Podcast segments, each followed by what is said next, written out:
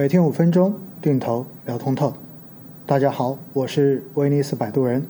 非常开心有这样个机会，可以跟大家一起来分享关于基金投资正确方式的这样的一个课题。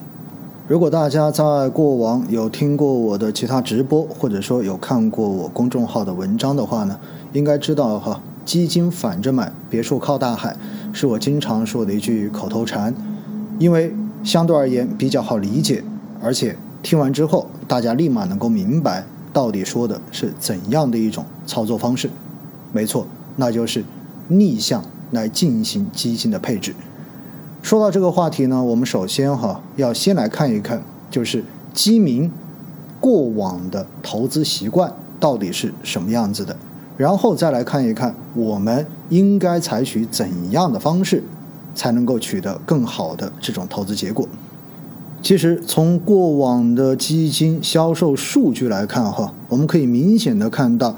实际上呢，在市场涨得越高的时候，那么基金的销售额往往也会变得更高一些。我们看到这张图呢，是从二零一零年的一月份一直到二零二一年四月份的一个数据的统计。很明显哈，虽然随着居民资产向资本市场在进行转移的这个趋势越来越明显，但是呢，我们还是很明显的看到，实际上上证指数和偏股型基金的这个发行规模仍然是明显的存在着正相关性的。其实这也非常好理解，绝大多数投资人。往往都是看到身边的人开始投资有赚到钱，才会慢慢的被吸引到市场中间来。所以呢，当市场涨到最高点的时候，也恰好是真正的吸引了最多人进入市场的这个时点。当然，我们肯定也知道，这一定是市场风险相对而言比较高的时间了。而在这张图上面，我们看到每次当市场下跌的时候呢，实际上基金的销量很明显的就慢慢的变得更少一些了。如果我们看最近的数据，也就是二零二二年以来二月份、三月份的一个股混型基金的新发基金数据呢，你会发现，平均的这种募集规模已经降到了只有三亿多这样的一个水平，这也充分的说明。正是因为近期市场的这种调整，造成很少有投资者愿意来买基金这样的一个现实。而作为银行的销售人员，我们的基金任务基本上也成了一个极其难完成的任务。实际上，我们如果真正的回头去看大多数基民的投资习惯呢，你会发现哈，不仅仅是追涨杀跌这个事情很明显。而更重要的是呢，我们会发现哈，有百分之四十五点九六的客户持有基金的时间不到三个月，而持仓在半年以内的这个基金客户的占比达到了百分之六十一点六。其实这也很好理解，因为绝大多数的投资人都是在高点的时候慕名而来的，所以买完之后很有可能市场在短期之内就会出现比较明显的调整。而调整之后呢，又给这一些匆忙进来的基民们形成了账面上面的浮亏，所以在他们并不了解产品，也不了解市场的这样的背景之下，看到手中所投资的基金出现了亏损，自然会赶紧的把它卖掉。而回过头来，另外还有一些胆子比较小的客户，可能。赶在这种时点买进来之后，在很短的时间内赚到了钱，于是呢，赶快落袋为安，也是他们频繁进行买卖的另外一层原因。当然，这一些赚到了一点点小钱而卖掉的客户，相信我，他一定会在更高的点用更多的钱再把它买回来，最终形成账面的亏损。所以，我们就看到了哈，把握不住过早的止盈和止损，也是。绝大多数的基民们赚不到钱的很重要的原因，我们看到这个数据哈，截至二零二一年三月三十一号，过去十五年呢，主动股票方向的基金业绩指数累计的涨幅高达百分之九百一十点六八，也就意味着其实基金真的是可以赚到钱的，年化收益率达到了百分之十六点六七。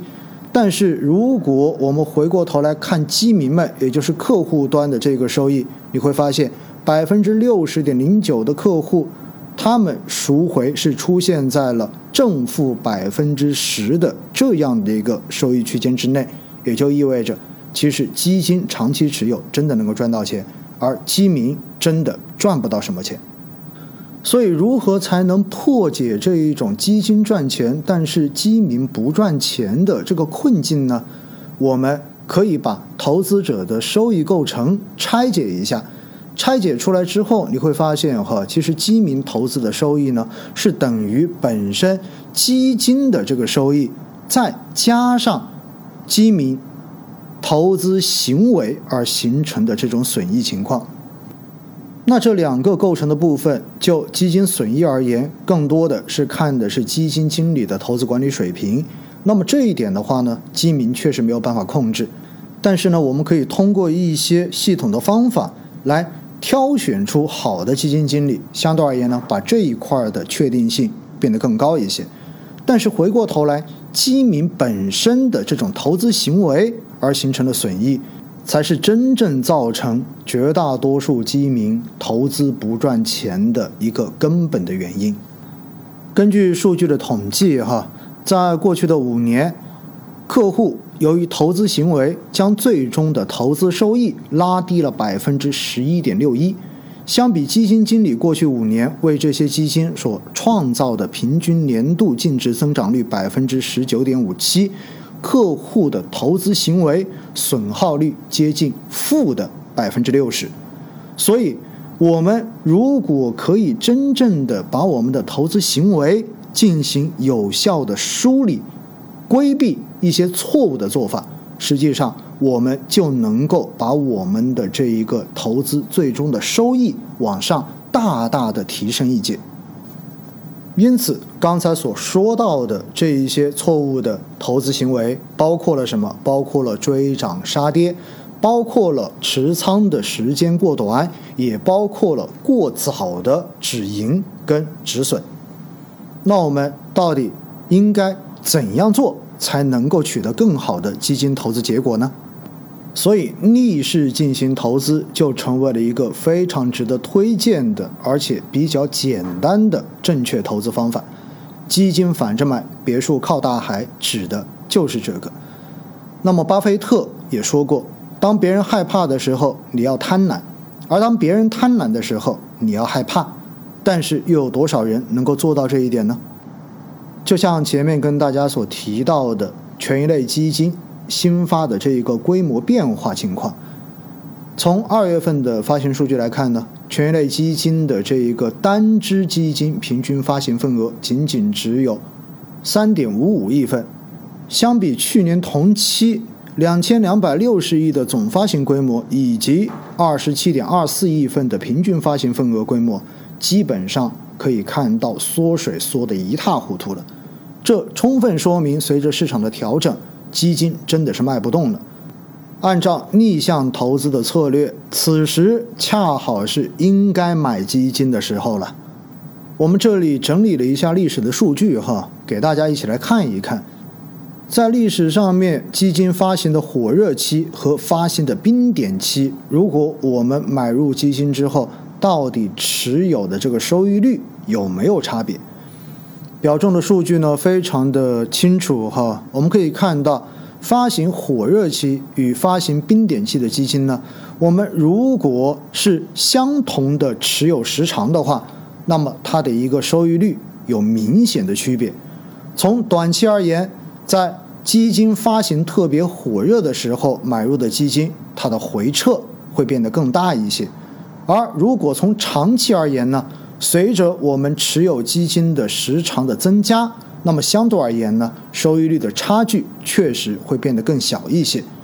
这在另外一个方面哈，也说明了，其实只要你选对了基金，持有的时间够长，到最后还是可以熨平市场短期波动的。这里讲到的是在入场时点的这个问题上面，我们可以逆势。而接下来要讲到的就是，我们可以在市场热点的这个问题上面，也采取逆势的方式来进行配置。大家也都知道哈，A 股有一个最大的特征，就是行业的这个轮换特别的迅速。热点的切换也特别的快。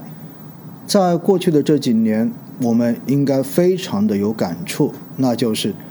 赛道之间的这种频繁的切换，让市场上面所有追热点、看似赚得盆满钵满的这些基金，到最后都会给投资人带来非常明显的账面浮亏。比如，二零二零年上半年的医药，二零二零年下半年的白酒。以及二零二一年年底的新能源，我们通过数据可以看得非常的清楚。像二零二一年的十月九号到今年三月十号这个期间，新能源车的回撤幅度超过了百分之三十，而同期上证指数的回撤幅度是百分之六点九二。而中证白酒在二零二一年六月七号到八月二十号之间呢，回撤幅度达到了百分之三十二点五。同期上证指数仅仅回撤了百分之四点四八，而中证医药在二零二零年的八月五号到十一月二十七号期间，回撤幅度达到了百分之十八点一九，而同期上证指数是上涨了百分之一点零九的。所以，热门的主题赛道这种投资，在短期之内看上去确实让人觉得很爽。而且赚钱的神话似乎也就在身边，可以变成现实。但是呢，阶段的涨幅过快，它的估值随之在短期被推到一个比较高的位置上面。相对而言，在这个位置我们去追热点，就是一个高位接盘的动作。到最后，随着估值的迅速的回归，那么我们账面上面的这种浮亏马上就会体现出来，而且亏损的这个幅度。往往会超过一般投资人的心理承受能力，所以在基金投资上面，尽量的去规避追热点，不要跟着大多数人去拥入相同的主题，其实也是逆势投资非常重要的一个方法。其实，不管我们是在时点上面做到逆势的配置，还是说在热点赛道上面也做到逆势的这种配置，到最后。还是归结到一点，我们必须要有足够长的持有时间，因为市场的波动总是没有办法去预计的，没有人能够猜到短期的高点会是哪个点，也没有人能够预知短期的最低点会是哪个点，所以在这样的过程中间，我们只要相信基金经理的能力，只要我们没有选错产品，接下来要做的就是长期的持有，静待花开。市场本身就是涨多了，自然就会调整；而跌多了，自然就会上涨，这样的一种状态。而且，任何一个国家的资本市场其实是和它的经济增长息息相关的。而在我国，我们相信中国经济的未来肯定会比现在更好，所以我们没有理由去怀疑中国资本市场的将来不会好于现在。因此，在这样子的长期信心建立之下，我们要做的。就是通过我们合理的配置，通过长期的持有来分享未来中国经济发展给资本市场带来的这一种赚钱的机会。而且每一次市场在短期出现急速的下跌，就好像我们要起跳一样，你只有深蹲下去才能够跳得更高。我们可以看一看在 A 股历史上面普通股票型基金指数。与上证指数收益率的这个对比图，你会发现，在每一次市场出现了非常明显的下调之后，其实接下来普通股票型基金指数的这个反弹的幅度是远远超过了上证指数的。这充分的说明基金经理的专业能力在市场反弹的过程中间，能够给我们创造出更加明显的价值。究其原因也非常的简单，因为市场调整过之后，相对而言，不管是好的标的还是不好的标的，其实都会遭遇到情绪无差别的杀跌。所以那些相对而言比较好的投资标的，在基金经理看来就是最具有性价比的这个配置的时间了。因此。在后面市场出现整体的反弹之后，基金经理通过自己的专业能力而选择的这些优秀的标的，往往能够在这样子的反弹行情中间，更加凸显出它的优秀和价值，最终体现在了基金净值的增长上面。虽然近期因为俄乌的这种地缘政治冲突，给全球的资本市场风险偏好都造成了一定的扰动，但是呢，我们如果真正的去回顾一下历史，你会发现，在过往每一场的这种冲突和战争时期，确实会对全球的资本市场造成一定的干扰。但是，当冲突结束之后，资本市场又会回归到它本来的这个轨道上面。所以，当市场出现短期恐慌情绪的时候，我们更加要自己理性，而且也要劝我们的客户理性。就如同我经常说的那一句话：当市场恐慌的时候，你买也对，不买也对，但卖大概率是不对的。不要浪费每一场危机。其实这也是在投资市场中间非常有名的一句话，所以我们最后总结一下，那就是不要在巅峰慕名而来，不要在低谷转身而去。我们首先做好逆势的布局，然后通过长期的持有来静待花开，分享中国经济增长所带给我们的财富红利。